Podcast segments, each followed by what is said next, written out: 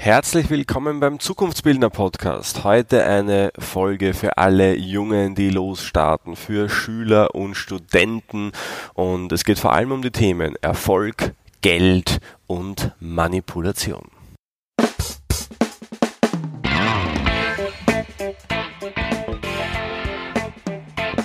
Der Zukunftsbildner Podcast. Persönlichkeitsentwicklung, NLP und angewandte Psychologie.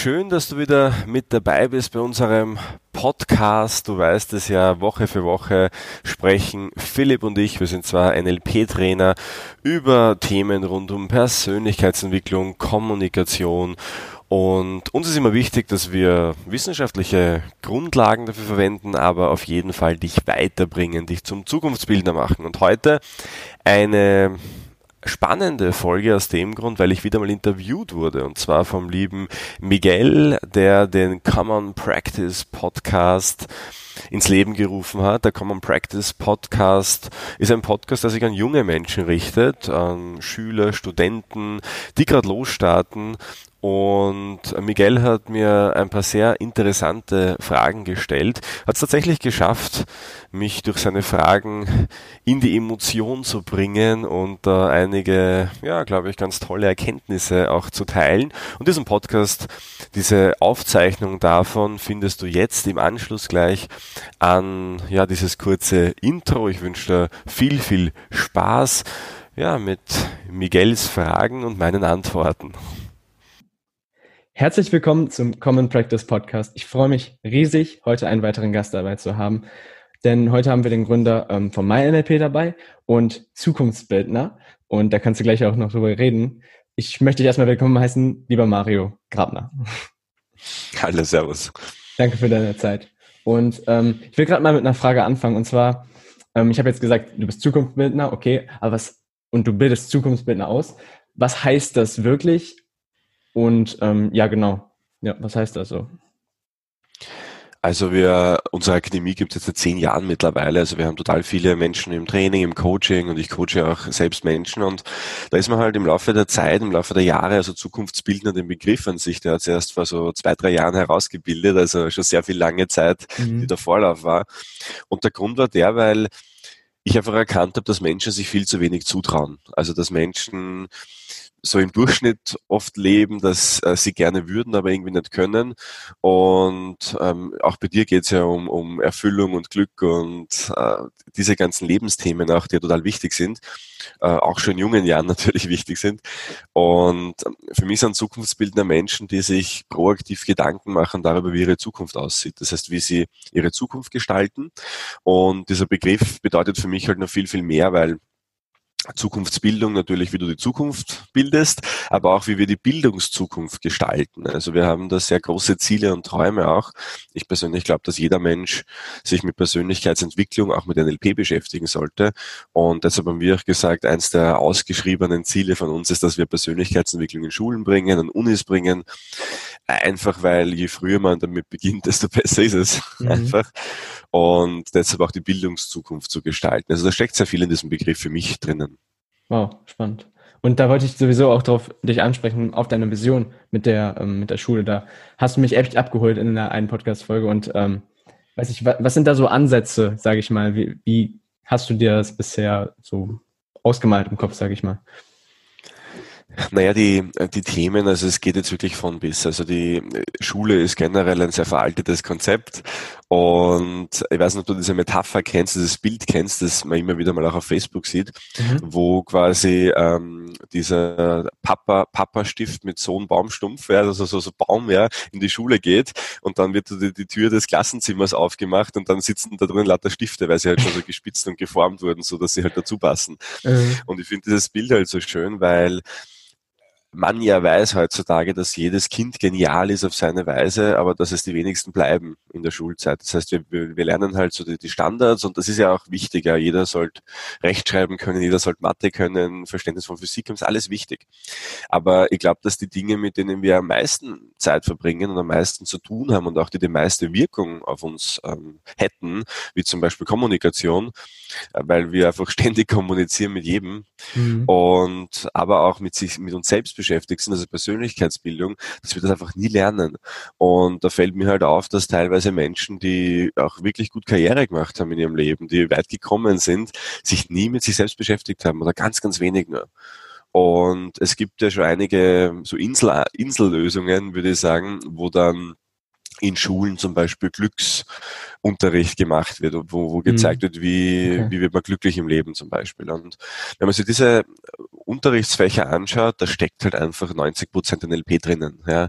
Zielsetzung, ja, auch Wertearbeit, was ist mir wichtig, was ist anderen mhm. wichtig, was kommt von mir, was kommt von anderen und da einfach ein Bewusstsein dafür zu schaffen. Auch ich weiß, dass es vielleicht nicht das ist, was immer gewollt wird, dass wir kritisch auch beginnen zu denken und nicht alles ungefiltert aufzunehmen. Aber auch das gehört dazu. Und ja. ich glaube nicht nur, dass das generelle System reformiert werden sollte und, und auch, auch Bedarf besteht, sondern es wird schon, schon reichen, wenn man einfach nur vielleicht ein paar Stunden die Woche beginnt, sich mit diesen Themen Kommunikation, Persönlichkeitsbildung einfach zu beschäftigen, auch wenn man nicht jetzt alles auf den Kopf stellt. Mhm. Spannend. Und das ist auch bei mir so ein langfristiges Ding, ähm, dass, dass man so eine, ich weiß nicht, wie das, du, du kommst aus Österreich, ich weiß nicht, wie das da ist, aber ich, in Deutschland hier, da gibt es ja AGs, ich denke mal, das gibt es in Österreich auch, so Arbeitsgemeinschaften in Schulen. Mhm. Und ich dachte dann so, vielleicht so eine Glücks-AG oder sowas, weiß ich nicht, wo man ja, dann Meditation macht. Wie man, wie man sich selbst Hitler. kennenlernt. So. Da habe ich schon mal drüber nachgemacht, könnte man machen. So. Mhm. Ich mein, schadet nicht, dann die Leute, die Lust haben, können da rein. Ähm, du hattest jetzt natürlich schon NLP angesprochen, dein großes Thema. Ähm, was ist das überhaupt? Manche von unseren Zuhörern, Zuhörern wissen das nicht. Also die Worte NLP, neurolinguistisches Programmieren, klingt jetzt sehr kompliziert. Und im Wesentlichen geht es darum, Neuros an die Nerven, die halt Information leiten, ähm, Information in Form von Gedanken und Gefühlen. Dann hast du die Linguistik, die Sprache oder Wissenschaft der Sprache und Programmieren heißt verändern. Das heißt, im Wesentlichen geht es darum, wie man durch Sprache seine Gedanken und Gefühle beeinflussen kann. Seine eigenen. Das heißt, es geht da um Selbstoptimierung, Sprache formt immer Gedanken und ich beschäftige mich die letzten 14 Jahre eigentlich sehr intensiv mit dem Thema Sprache und welche Auswirkungen mhm. Sprache auf unser Erleben haben. Und im NLP geht es da im ersten Schritt einmal darum, seine Sprache zu optimieren. Und dann natürlich noch viel, viel weiter. Dann geht es natürlich darum, Verhaltensmuster zu verstehen, zu verstehen, warum ich vielleicht immer wieder die gleichen Dinge tue, die mir schaden. Ja, auch das gibt's ja mhm. sehr häufig warum andere Menschen immer wieder Dinge tun, die ihnen schaden und dann auch im weiteren Sinne ein Verständnis dafür zu entwickeln, für sich selbst, für andere Menschen. Und das führt halt einfach dann dazu, dass wir weniger Konflikte haben, dass wir mit anderen besser umgehen können, dass wir uns besser in andere hineinfühlen können. Und mhm. das ist so der Kern von NLP. Spannend. Und was war die erste Sache, die du mit NLP gemacht hast? So, so eine erste Technik oder so? Die erste Technik, das ist schon so lange her, es ist, ist schon jetzt 14 Jahre mittlerweile her. ähm, ich weiß, dass mir das Ankern seiner Erinnerung geblieben ist damals, weil es für mhm. mich faszinierend war, sich einfach Gefühle auf Knopfdruck einfach herzuholen und dann, dann auszulösen. Ich hatte damals ja enorme Angst vor Menschen zu sprechen, also mhm. so in der Schule bei Referaten oder an der Uni dann bei Vorträgen. Also ich war immer hochroter Kopf und zitternde Hände und Tomate. ja, ja, das 80 Prozent der Menschen haben ja Angst vor anderen Menschen zu sprechen. Das ist ganz mhm. spannend. Und das war eigentlich so der erste Riesen-Impact, den ich erlebt habe, dass ich das zumindest ja durch Ankern und durch andere Techniken so für mich in den Griff bekommen habe, dass ich das dann tun konnte. Und das war schon ein Riesenfortschritt. Mhm. Okay, ich frage, weil ähm, bei mir die erste, das erste Mal so, das war ohne NLP hätte ich meinen Führerschein, glaube ich, gar nicht geschafft. So, also ich habe visualisiert, wie ich die Fehler, die ich sonst immer mache, wie ich die besser mache und sowas. Also ich habe das da schon benutzt. Deswegen frage ich, vielleicht gibt es da noch eine coole Story oder so. Das gibt es bei manchen. Ähm, Ich habe hab damals Deutsch geschafft, also ganz, ganz lustig. Äh, Deutsch habe ich damals geschafft, so wenn du nach so einer konkreten Story fragst. Mhm. Weil bei mir war das Thema, ich habe unsere Deutschlehrerin einfach gehasst damals. Ja, also heute würde ich sowas nicht mehr sagen, so ein Wort. Aber damals war es wirklich so, die kommen in die Klasse rein und wir haben schon so alle, alle Zustände bekommen. Mhm. Und das hat natürlich dazu geführt, also man, man glaubt ja immer, dass die anderen schuld sind. Ja, und ich habe mir gedacht, die mag mich nicht und ähm, da habe ich eh nie eine Chance. Also was, ja, also das als Kind halt, also als Jugendlicher damals gedacht. Und dann habe ich ein Format kennengelernt, ähm, auch Mappercross heißt das, ich weiß nicht, ob du das mhm. kennst. Und ich habe dann quasi diesen Mappercross im, im Kontext Deutschlehrerin so durchgeführt. Und es war für mich ganz, ganz spannend, weil dieses, dieses Gefühl, dieses, dieses, ja, dieses negative Gefühl gegenüber war dann komplett weg. Und es war extrem lustig, dass in dem Moment, wo das Gefühl weg war, hat sie anders auf mich reagiert. Und ich habe dann, glaube ich, also in Österreich gibt es ja nur eins bis fünf, ja, die Schulnoten. Mhm. Und fünf ist halt ganz schlecht, ja, so wie in Deutschland sechs, glaube ich. Gell? Und ähm, ich hatte dann eine drei, also so war so im Mittelfeld dann halt drinnen. Ja. Und ähm, habe das eben nur geschafft, weil ich mein Bild, meine, meine Einstellung zu ihr verändert habe. Also auch das eine ganz lustige Anekdote vielleicht. Wow, spannend. Kann der ein oder andere vielleicht auch mit Lehrern machen, mit den Mathe-Lehrern oder so. genau. Und wie kann man NLP so konkret im Alltag anwenden? So vielleicht, weiß ich nicht, vor einer Prüfung oder wenn jemand einen Streit mit jemandem hatte oder so. Wie geht, wie würde das gehen? Das ist ja Kommunikation, ist da ja im Prinzip das Hauptprinzip, sage ich mal. Mhm. Also die meisten Menschen glauben tatsächlich, wenn sie irgendwelche Themen mit anderen Menschen haben oder ja gern schlagfertiger wären, dass sie Techniken brauchen. Also wie kommuniziere ich konkret, wie erreiche ich andere Menschen. Das ist aber in den wenigsten Fällen äh, das relevante Teilchen mhm. dabei, weil so wie du es beschreibst, wenn man jetzt keine Ahnung Probleme von einer Prüfung hat zum Beispiel oder Stress, wenn man mit anderen spricht oder wenn man in solchen Settings ist, dann ist man ja nur deshalb nicht schlagfertig genug oder hat nur deshalb nicht die richtigen Worte, weil man gestresst ist. Und das ist ja halt eine ganz klassische physiologische Reaktion. Die Menschen fragen sich immer, warum ist mir das jetzt erst eingefallen? So eine Stunde später, da hätte ich die richtigen Worte gehabt, da hätte ich es ihm sagen können. Mhm. Und kennen tut's jeder, aber warum das so ist, wissen die wenigsten. Der Grund ist ganz simpel, weil in dem Moment, wo wir Stress erleben, in welcher Form auch immer, einfach andere Dinge wichtiger werden als Denken. Also da werden dann Hormone ausgeschüttet, Adrenalin, mhm. andere Stresshormone. Und wir denken in einem anderen Bereich des Hirns, als wir Stress verarbeiten. Also Denken passiert im vorderen Bereich des Hirns, im präfrontalen Kortex. Und in dem Moment, wo wir Stress erleben, fließt die ganze Hirnaktivität in eben die Bereiche, wo wir überleben können, also flüchten, angreifen oder erstarren. Das sind so die klassischen Stressreaktionen. Und aus dem Grund ist es auch, wenn wir jetzt über, ja, übermannt werden oder mit irgendetwas überfordert sind, dann verfallen wir halt oft in diese klassischen primitiven Stressreaktionen. Flucht, Angriff oder Starre. Mhm. Und manche, die gehen dann voll auf Gegenangriff und beginnen wütend zu werden, zu schimpfen vielleicht. Und andere ziehen sich dann zurück und andere können vielleicht gar nichts mehr sagen drauf. Und das Problem ist, de facto immer nur Stress. Und wenn wir dann in den Griff bekommen, dass wir in solchen Situationen ruhig und gelassen bleiben, mhm. dann ist es schon die halbe Miete, weil die Worte haben wir ja in uns, weil sie fallen uns ja eine Stunde später auch ein. Und der Grund, warum sie eine Stunde später kommen, ist, weil Adrenalin zum Beispiel durch Bewegung abgebaut wird. Das heißt, die Stresshormone werden mit der Zeit einfach weniger. Und plötzlich, wenn wir wieder vollen Zugriff auf alle Hirnressourcen haben, fallen uns die richtigen Worte auch ein. Mhm. Das heißt, der erste Zugang für mich ist immer, in sich selbst hineinzuschauen, sich selbst wahrzunehmen, und einfach zu schauen, was passiert gerade bei mir. Warum berührt mich das? Warum greift mir das an? Warum nervt mich das jetzt gerade so? Mhm. Und wenn ich das verstanden habe und da was dagegen tue und die Emotion dazu verändere, also da könnte man jetzt auch noch äh, fünf Stunden äh, Podcast machen, weil das ist mein Doktoratsthema, ähm, wie Emotionen durch Sprache äh, beeinflusst werden. Ah. Und es ist irrsinnig interessant, dass jede Emotion, die wir wahrnehmen, von uns subjektiv interpretiert ist. Das heißt, wenn wir subjektiv interpretieren, also wenn alles nur eine innere Einstellung ist, kann ich die Einstellung auch verändern. Und das ist das Tolle daran am NLP im Wesentlichen, dass wir uns einfach anders fühlen können, wenn wir wollen. Und mhm. nicht gezwungen sind, uns so zu fühlen, wie wir es gelernt haben. Umprogrammieren. Und das wäre mein Ansatz dazu. Ja, und das Fühlen, das, das finde ich ist ja im Prinzip das Wichtigste, weil was wir von diesen ganzen Sachen wollen, von Geld, von was auch immer wir erreichen wollen, wir wollen eigentlich ja das Gefühl, was wir denken, was wir haben werden. Und hm, so wie ich das höre, im Prinzip kann man das selber schon vorher kreieren, bevor man es hat. Richtig? du kannst es und erfolgreiche Menschen machen das ja auch. Mhm. Ähm, die, also act as if heißt das, also so tun als ob.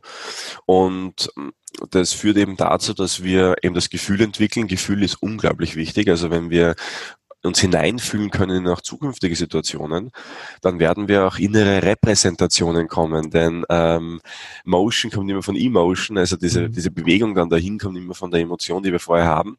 Und wenn wir Bilder im Kopf haben, wenn wir, wenn wir hören, wie es sein wird. Schwarzenegger zum Beispiel, natürlich großes Idol für alle Österreicher, mhm. äh, für viele andere auch natürlich der hat sich vorgestellt, wie es sein wird, auf diesem Podest zu stehen von Mr. Olympia und mit dem Publikum zu spielen und äh, da zu, zu, zu mhm. mitzujubeln und so. Also der hat sich immer vorgestellt, wie es sein wird, das Ziel schon erreicht zu haben. Und das geht natürlich mit der Emotionen her, wenn du es nämlich fühlst, und das ist nämlich der, der Knackpunkt dabei. Wenn du es nicht fühlst, wie es sein wird, wirst du aufhören, wenn es schwierig wird weil du einfach weil es nicht wichtig genug ist. Aber wichtig ist es immer dann, eine Bedeutung hat es immer dann, wenn wir ein Gefühl dazu haben. Und wenn wir das Gefühl halt schon vorher entwickeln, dann ist die Wahrscheinlichkeit einfach viel, viel höher, dass wir auch dann weitermachen, wenn es schwierig wird. Und das unterscheidet uns aber auch wieder von allen anderen, weil die meisten Menschen einfach aufhören, wenn es schwierig ist. Und die, die aber dann erfolgreich werden, machen weiter, wenn es eben, ja, vielleicht gerade schwierig ist. Mhm. Wow. Und ich möchte mal ähm, was anderes ansprechen gilt. Es gibt auch Kritik an NLP, oder? Mhm. Ja, und ähm, weiß nicht, ist da sowas wie Manipulation und sowas? Also was, was sagst du zu Kritikern, sag ich mal?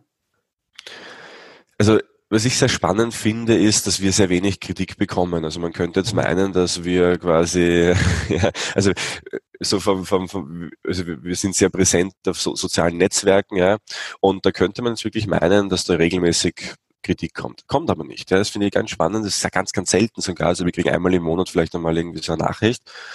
Und äh, das ist insofern spannend, einerseits, weil wir einen anderen Zugang haben. Also das erste ist mal, dass wir sehr professionell an die Sache rangehen. Also ich bin mhm.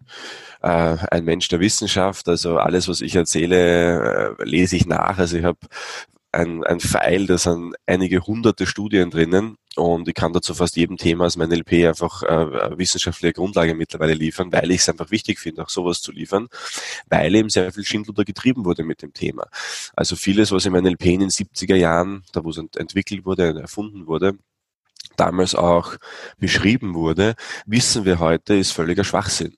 Also ich glaube, NLP bedeutet sogar kritisches Denken und es ist ganz, ganz wichtig, dass wir lernen, andere Sichtweisen einzunehmen und auch die kritischen Sichtweisen zu verstehen. Und ich bin dankbar dafür, wenn sie qualifiziert sind. Also bei mir ist es immer ganz wichtig, wenn es einfach nur so emotionales Herausgekotze ist und das ist jetzt alles so blöd und so schlecht und manipulativ, das ist für mich relativ irrelevant. Aber wenn jetzt jemand wirklich fundiert ja eine kritische Meinung äußert, auch wenn sie sehr negativ ist oder genau das Gegenteil von dem ist, was wir jetzt vertreten würden, bin ich sehr dankbar sogar dafür, weil es einfach eine weitere ja. Sichtweise ist. Und das ist auch ein Grundgedanke im NLP, weil ich glaube, Manipulation, und das ist ja auch ganz spannend, wenn man sich die Worte mal so anschaut, ähm, kommt aus dem Lateinischen Manus und Plere. Also Manus ist die Hand und Plere heißt füllen, also von Hand befüllen. Und jetzt könnte man oder so wird es auch übersetzt, de facto mit Handhabung, also von Hand bewegen, die Handhabung über etwas haben. Und das Thema, wenn es um Manipulation geht, ist halt, dass wir ständig beeinflusst werden. Also schau, du hast mich angeschrieben, deshalb sitze ich hier. Klassische Manipulation. Ja, deshalb machen wir diesen Podcast hier gemeinsam. Und ähm, wir reagieren ständig auf andere Menschen. Das Problem mhm. ist, wenn wir nicht aktiv gestalten, also wenn wir die Zukunft nicht, deshalb Zukunftsbild nach, wenn wir die Zukunft nicht aktiv gestalten, wenn wir unser Leben nicht aktiv gestalten, dann und keine Entscheidungen vor allem auch treffen, dann werden das andere für uns tun. Das heißt, wenn wir die Handhabung nicht für uns selbst übernehmen, dann werden andere die Handhabung über Situationen haben. Und da ist immer die Frage, möchte ich das oder möchte ich das nicht? Das heißt, ich glaube, die Frage ist gar nicht, die sich stellt, werden wir manipuliert, sondern die Frage ist vielmehr, ähm, wie, wie manipuliere ich mein eigenes Leben, nämlich mhm. zum Positiven hin. Ja. Und oder wann werden so, wir nicht manipuliert? ja, also, also, das, also Watzlawick zum Beispiel hat ja gesagt, du kannst dich nicht kommunizieren und er hat aber auch gesagt, dass Kommunikation immer ein Aktion- und Reaktionsmuster ist. Das heißt, ja. in dem Moment kann man zusammenfassen, du kannst dich nicht manipulieren. Also alles, was ich tue, ist eine Beeinflussung des genau. Umfelds. Und ich glaube, was wir darunter verstehen, und das möchte ich auch noch dazu sagen, ist halt diese bewusste Beeinflussung. Ich mache etwas, damit du etwas tust, was du eigentlich gar nicht willst. Und da darf ich auch gleich, ähm, oder kann ich dich gleich beruhigen, weil das gelingt nicht. Also ich kann noch so ein guter NLPler sein, wenn du etwas nicht mhm. möchtest, werde ich dich nicht davon überzeugen können. Außer, und das ist ganz, ganz wichtig, ich habe eine enorme, eine enorme Bindung zu dir, ein enormes Vertrauen, das du mir gegenüber bringst. Ja. Vertrauen ist immer die Grundlage. Das heißt, du brauchst keine Angst haben vor diesem fremden Menschen, der auf der Straße mit dem Pendel in der Hand kommt und ähm, dich da hypnotisiert oder was auch immer. Kauf mein das Produkt. Wird, genau, ja. Das wird nicht passieren, das wird auch der beste NLPler nicht tun können. Aber was ganz, ganz wichtig ist, du bist am meisten beeinflusst von Menschen, denen du vertraust. Und ganz, ganz schlimm ist es, wenn du Menschen blind vertraust. Deshalb auch da gleich mal der Tipp, vertraue keinem Marketer, vertraue keinem Public Speaker, vertraue keinem, was auch immer, blind, weil in dem Moment, wo du nur einem Menschen vertraust und glaubst, dieser Mensch kann mir jetzt die Lösung zu meinem Problem geben, bist du am Holzweg. Also es gibt immer mehrere Wege zum Ziel und das ist dann Manipulation, weil du aufhörst, andere Sichtweisen einzunehmen. Und deshalb, wie gesagt, es ist gut, Idole zu haben, mhm. aber nicht gut, alles von diesen Idolen auch anzunehmen. Auch ein ganz, ganz wichtiger Punkt. Ja. Ja, und ähm, dementsprechend bekommt dann das Wort Manipulation auch eine ganz andere Bedeutung, glaube ich. Ja. Das ist auch ein wichtiger Punkt mit den Idolen, was du jetzt angesprochen hast. Ähm, man, man vergleicht sich ja automatisch fast schon auf Social Media mit Leuten und man merkt oft gar nicht, dass mhm. ähm, das sind ja auch nur die Highlights. So, also man zeigt meistens nicht den schlechten Tag, den man hat und so. Und das, ähm, das ist auf jeden Fall eine wichtige Sache, die man beachten kann. Ähm, ich wollte dich nochmal fragen zu äh, zu dem Manipulieren oder zum Überzeugen von anderen Leuten, weil du hast jetzt gesagt, okay, mit Vertrauensbasis aufbauen, das ist das Wichtigste.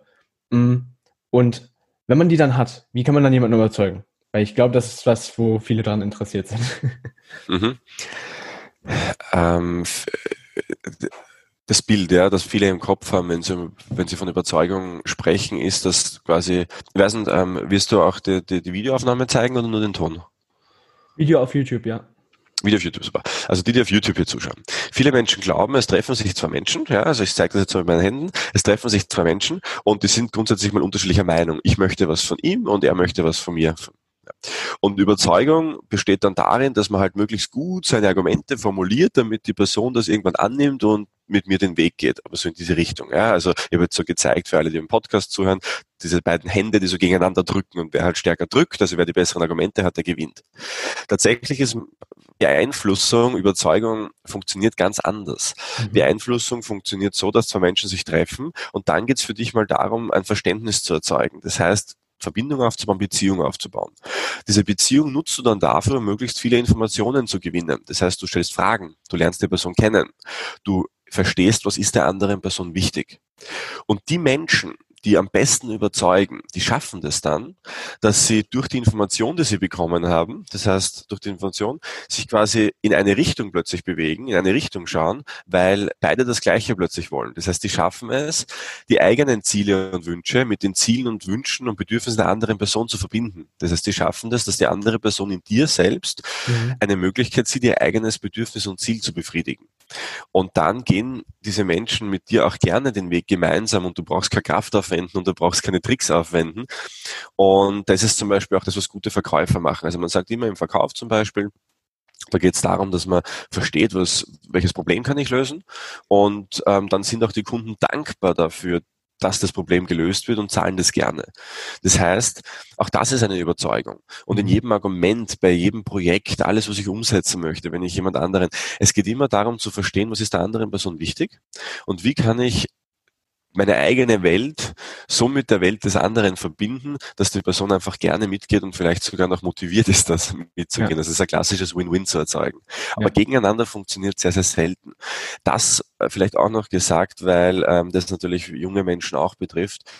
Es gibt schon ähm, gewisse Beziehungsmuster, wo es auf Druck passiert, wenn dann ähm, irgendwelche Dynamiken existieren, wo man vielleicht glaubt, ich darf jetzt nichts sagen, weil dann hat mich die Person immer lieb zum Beispiel. Also was hat man extrem häufig. Das haben erwachsene Menschen auch noch sehr häufig, dass sie eher nicht sich wehren gegen ja, gegen so, so Meinungen von anderen Menschen oder auch Handlungen von anderen Menschen, weil sie eben glauben, der mag mich dann nicht mehr oder ich bin nicht gut genug. Das sind nur die klassischen Glaubenssätze dann halt eben ins Spiel kommen. Und ähm, da geht es wirklich darum, sehr stark aufzupassen, weil es ist niemals gesund. Also immer wenn du kann, kann, immer wenn du dich gegen deine eigenen Werte richtest, mhm. verlierst du so ein Stück von dir. Und das kann man natürlich wieder aufbauen, da ist überhaupt nichts dabei. Aber wenn das zu oft passiert, das nagt halt einfach sehr stark auch am Selbstbewusstsein. Und es wird immer schlimmer, weil irgendwann traut man sich gar nichts mehr zu. Es gibt teilweise Menschen, die bei mir im Coaching sind, die über Dinge, wo die für uns alle selbstverständlich sind, die das hinterfragen, ja, die sagen, liege ich da richtig und ist das überhaupt so und stimmt das überhaupt? Mhm. Das heißt, die hinterfragen schon die, die banalsten Dinge, weil sie so unsicher geworden sind, weil andere Menschen immer ihnen gesagt haben, das ist falsch und das ist richtig und immer quasi sie manipuliert haben, die Handhabung über sie äh, äh, gewonnen haben. Und wenn dich das betrifft und wenn du sagst, okay, mir geht's nicht gut, weil ich bin in einer Beziehung oder irgendeinem Kontext, wo mir genau sowas passiert, dann, ähm, naja, das, das kann spannend werden. Also das Wichtige ist natürlich irgendwann von der Person loszukommen. Das ist ganz klar. Aber die Frage ist immer, wie geht das? Und das dauert mitunter auch, weil da hängt ja auch sehr viel Emotionales dran. Also auch da vielleicht auch der Aufruf, wenn es da aus irgendeinem Grund nicht gut geht. Es ist nichts dabei, sich Hilfe zu suchen bei, bei, bei einer Person, entweder einer Vertrauensperson oder beim Coach oder was auch immer, weil auch ich habe Coaches, ja, also ich mache das jetzt so lange und auch ich sehe nicht alles und ich glaube, dass eines der, der stärksten Dinge sogar, die du tun kannst, ist, proaktiv eine Entscheidung zu treffen, zu sagen, meine Zukunft soll anders aussehen und dann die Menschen zu suchen, die dir dabei helfen können, da rauszukommen.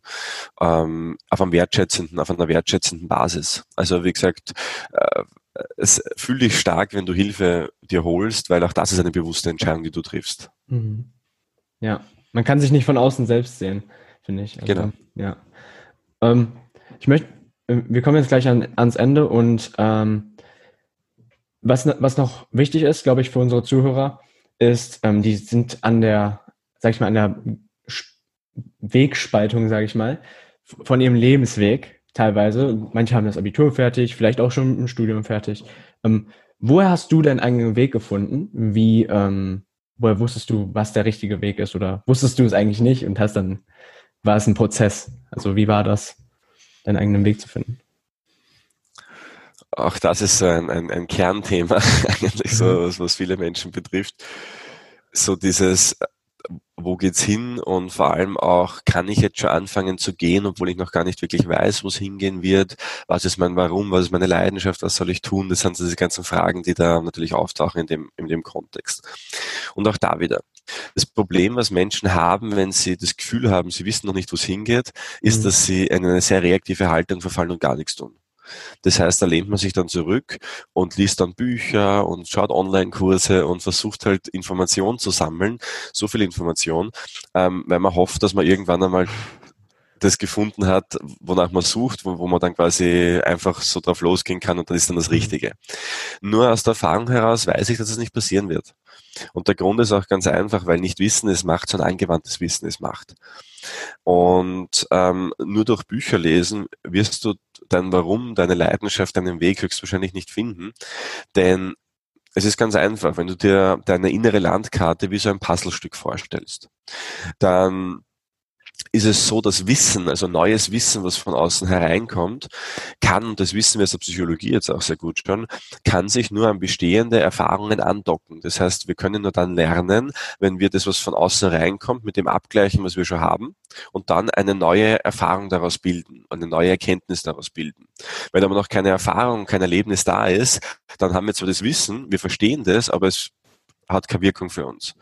Und ja. aus dem Grund ist es total wichtig, dieses Puzzlestück erstmal mit viel, viel Erfahrung zu, zu füllen, damit neues Wissen dann auch Möglichkeit hat, sich, sich zu festigen und anzudocken dann passiert es dir zum Beispiel, dass du ein Buch in die Hand nimmst, das du vor fünf Jahren gelesen hast und plötzlich macht das Buch voll viel Sinn. Plötzlich kommen da die Ideen, plötzlich denkst du, ja. boah, das habe ich damals nicht gesehen. Ja. Der Grund ist, weil du die Erfahrung dazwischen gemacht hast, die du brauchtest, um diese Erkenntnis zu gewinnen. Das heißt, ganz, ganz wichtig. Ich wusste sechs Jahre von diesen jetzt mittlerweile zehn Jahren Unternehmertum nicht, wo mein Weg hingeht. Ja? Also was mein wirkliches Warum ist. Und das ist auch gar nicht schlimm, weil ich habe das gern gemacht, was ich gemacht habe und mache es immer noch gern. Und ich habe einfach gespürt, dass mir das Spaß macht. Und deshalb ist jetzt die erste Frage mal, was macht dir Spaß? Ja? Weil alles, was Spaß mhm. macht, bringt Energie. Und, und siehst du einen Sinn darin? Also ich finde, es ist schon wichtig, dass man, dass man ein, ein Ziel sich setzt, ja, und dass du dir jetzt überlegst, was ist, wo ist das Potenzial, wo soll es hingehen? Aber da muss noch kein Warum dahinter stecken, weil das Warum wird sich dann am Weg erst entwickeln, diese unsere Vision Zukunftsbildner auszubilden, Menschen zu inspirieren, damit sie andere Menschen inspirieren können, NLP, Persönlichkeitsentwicklung in Schulen zu bringen. Das ist eine, eine Sache, die hat immer, die immer wieder schon, war die schon in meinem Kopf, aber sie hat sich nie so, so, so fest und stark ja. angefühlt, dass ich das wirklich als Warum und als Leidenschaft und als Vision formulieren konnte. Aber irgendwann konnte ich das. Ja. Das heißt, oft sind es Dinge, die lange im Kopf herumschwirren. Oft sind es ja. auch die ersten Ideen. Ja? Äh, Menschen, also wir, wir sind dann oft so kritisch ja, und, und unsicher vor allem auch, dass man, ja, ist das das Richtige? Dann springen wir so von einem ähm, Zug auf den anderen auf und schlussendlich merken wir dann, hey, das, was wir am Anfang gedacht haben, war eh das Richtige. Wir, wir waren es nur zu unsicher, mhm. dem zu folgen. Also ähm, ein Plädoyer zum Starten und zum Anfangen würde ich da sagen. Fang einfach an, starte los. Ähm, je nachdem, wie groß das Projekt ist. Also wenn du jetzt so kleinere Sachen dir überlegst, wie Sprachen lernen, das geht durchaus in drei Monaten, das ist easy. In der Regel, wenn man das möchte und wenn man sich involviert, wenn man Business aufbauen will, drei Jahre, sagt man so in der Regel, manchmal mehr, manchmal weniger. Aber überleg dir von vor, im Vorhinein schon, möchtest du die Zeit investieren und, und, und ist dir das auch wert? Weil ich habe niemanden kennengelernt, der es nicht geschafft hätte. Ich habe total viele Menschen kennengelernt, die zu, zu früh aufgegeben haben.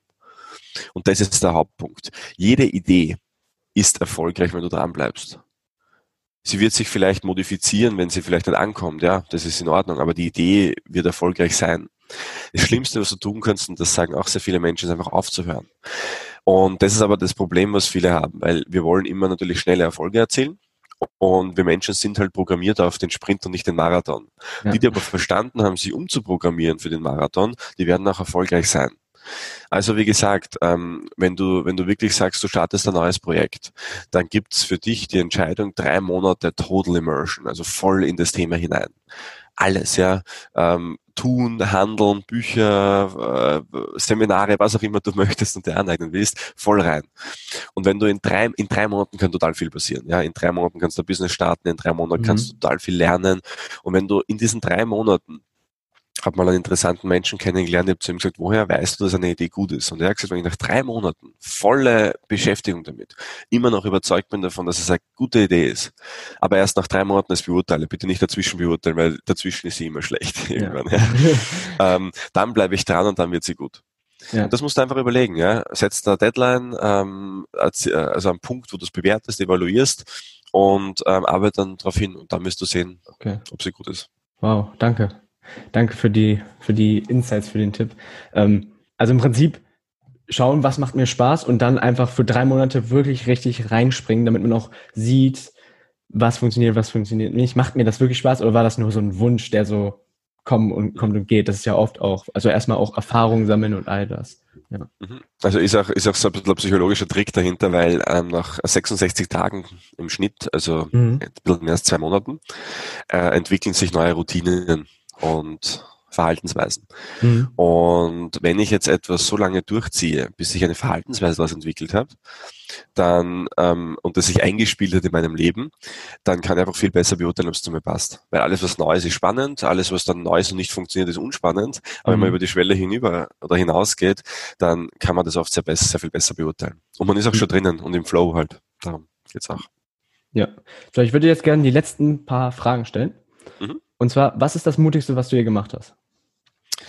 Das Mutigste, was ich je gemacht habe, war, ich habe den NLP-Gründer Dr. John Grinder nach Österreich geholt.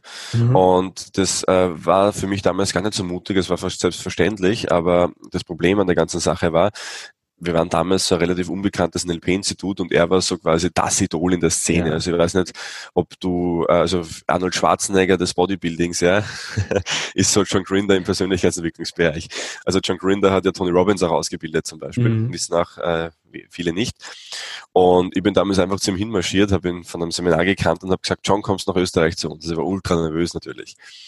Und ähm, wusste aber nicht, was es bedeutet, so ein riesen Event aufzustellen. Also, das, also allein, als er mir gesagt hat, was er an Honorar möchte, plus Transatlantikflug, Business Class für zwei Personen, Suite, Fünf-Sterne-Hotel in Wien am, am, im ersten Bezirk und so weiter. Also das war schon eine sechsstellige Summe, die das Ganze gekostet hat.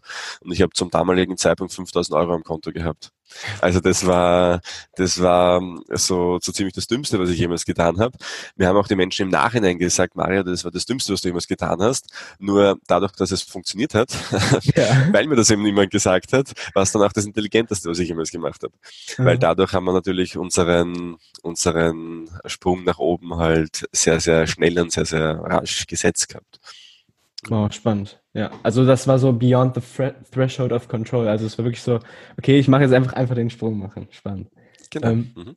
Was ist äh, was ist Geld für dich? Na, Geld ist äh, für mich einerseits natürlich Tauschmittel, das ist mhm. klar, ja, wir tauschen damit. Es ist für mich auch so schon ein, ein Zeichen der Wertschätzung und der, des externen, ähm, externen Referenzrahmen auch.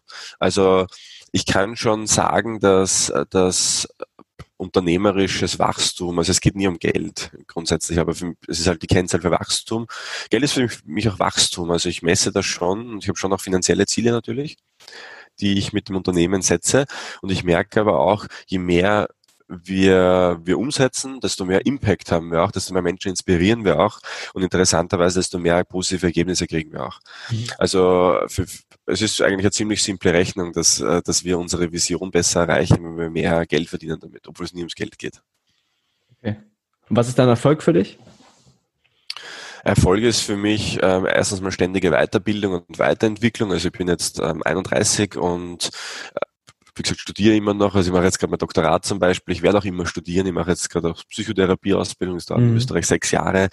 Ähm, und für mich ist, steht vollkommen fest, dass ich mich persönlich, also ich weiß jetzt schon, wenn die Ausbildung vorbei ist und das ist gerade sehr intensiv, da werde ich die nächste starten, weil ich immer äh, mich weiterbilde. Ich glaube, das ist das Aller, Allerwichtigste, egal ob Studium oder oder ähm, sonstige Ausbildung. Auch da möchte ich kurz was dazu sagen zum Studium. Ja? Mhm. Also ich habe an der Wirtschaftsuni Wien studiert, Wirtschaft.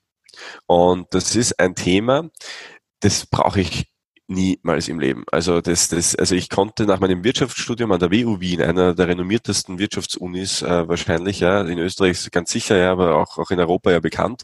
Ich konnte nicht mal Rechnungen schreiben. Ich habe nicht mal gewusst, was man für Rechnungen, was Rechnungen für, für, für Formkriterien ähm, erfüllen müssen. Also kein Plan davon. Ja, du wirst halt äh, auf Unis vorbereitet halt für, für große Unternehmen und dich halt anzupassen. Das war halt nie so mein Stil. Aber obwohl ich es nie gebraucht habe, hat es mir nicht viel geholfen. Das heißt, ähm, ich finde es immer guter Studium zu haben. Ich finde es immer guter Ausbildung zu haben. Es ist auch egal, ob es jetzt äh, eine, eine Lehrausbildung ist oder ein Studium ist, weil Lehre ähm, ist ja auch eine, eine enorme spezifische Praxisausbildung und es gibt unzählige Beispiele dafür, wo jemand wirklich, wirklich ähm, sich in ein Thema reinbegeben hat und da wirklich gut geworden ist.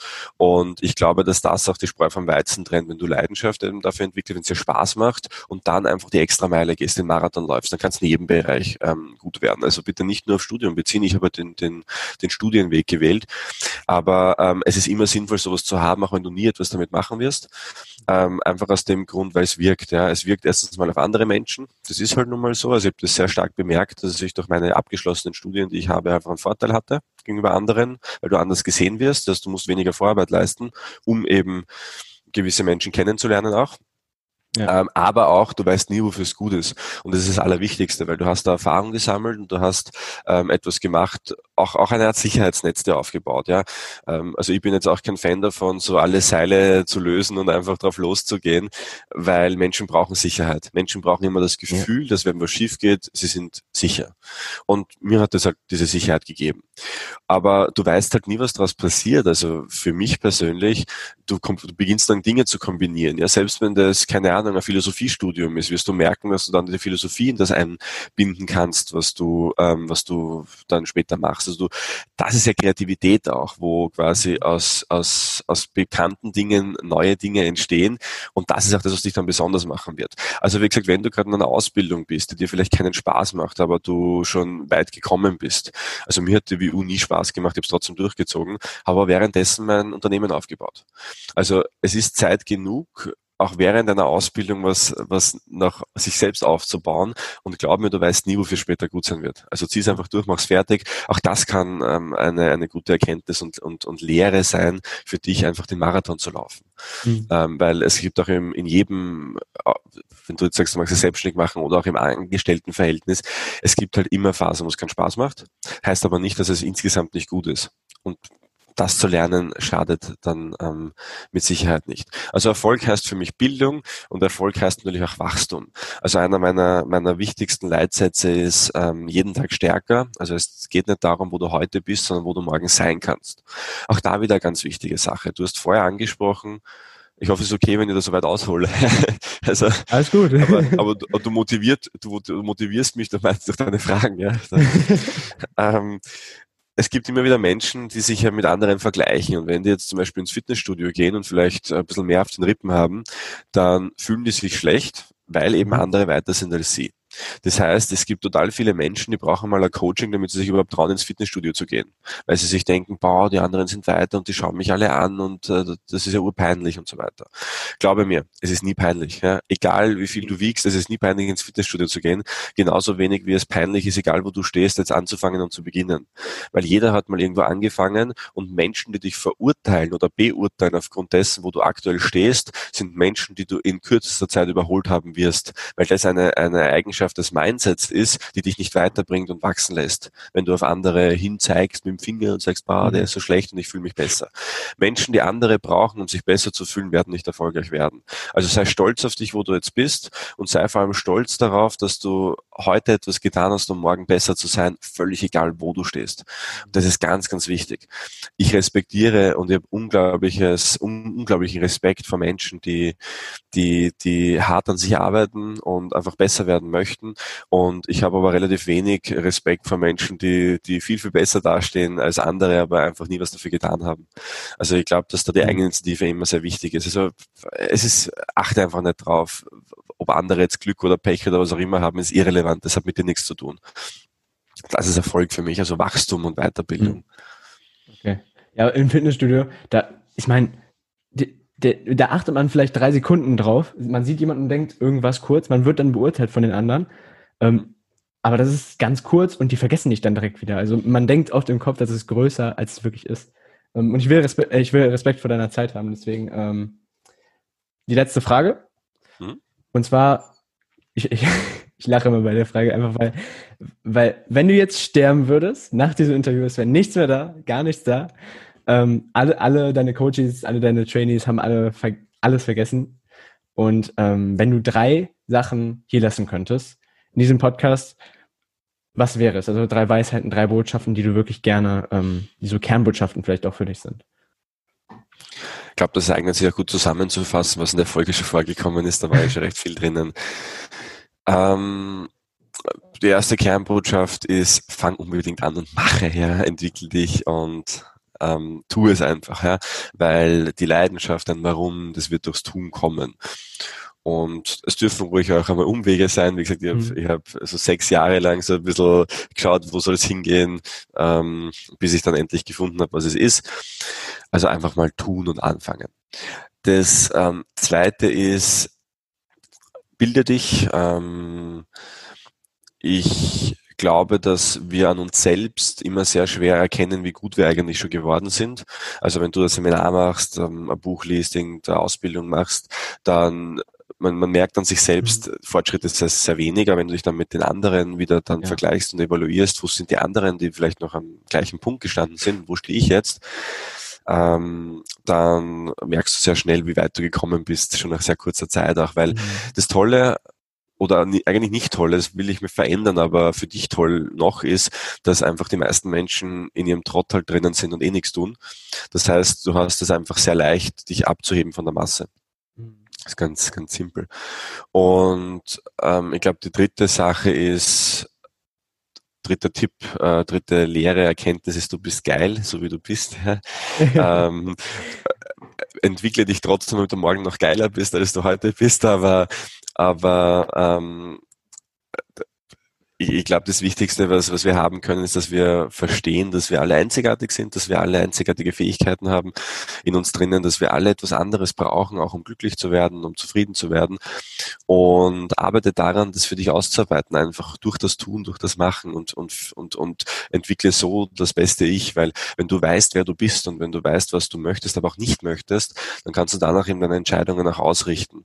Und du wirst unglaublich stark werden dadurch, weil die stärkste Fähigkeit und Eigenschaft, die jemand haben kann, ist zu wissen, was es er oder sie möchte und ähm, das auch anderen zu zeigen und zu sagen.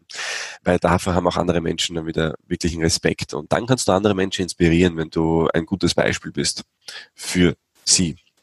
Und äh, diesen Satz darfst du dir gerne auf den Spiegel schreiben und jeden Tag vorlesen.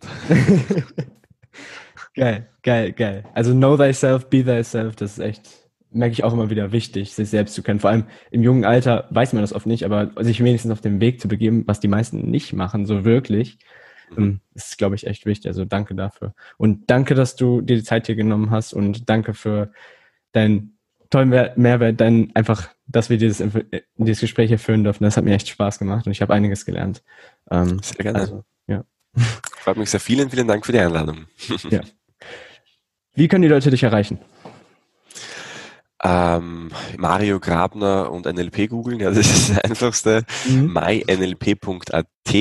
Also ähm, ich weiß, dass wahrscheinlich viele deutsche Zuhörer und Hörerinnen haben werden, aber ähm, wir haben, also wir machen unglaublich viel online, also Instagram Zukunftsbildner, TikTok Zukunftsbildner. TikTok auch. Ähm, ah. ja, ja, Tik- TikTok auch mittlerweile. Äh, YouTube Zukunftsbildner, Mhm. auf Facebook sind wir unter MyNLP, also auf jeder Plattform, egal wo du unterwegs bist, findest du uns. Außer Pinterest, das haben wir aufgegeben. Eher für Backen und so, oder? Ja, so, so das- backe dir dein perfektes Ich, ja, das haben wir dann sein gelassen irgendwann. Konnte man visuell relativ schwer darstellen. Na, aber ähm, du findest mich, wenn du mich finden möchtest, auf jeden Fall. Würde mich freuen. Schreib uns einfach eine Nachricht. Also wie gesagt, ähm, sollte recht einfach sein. ja, okay, super. Dann danke, dass du hier warst und ich würde Ciao sagen. Baba, ciao.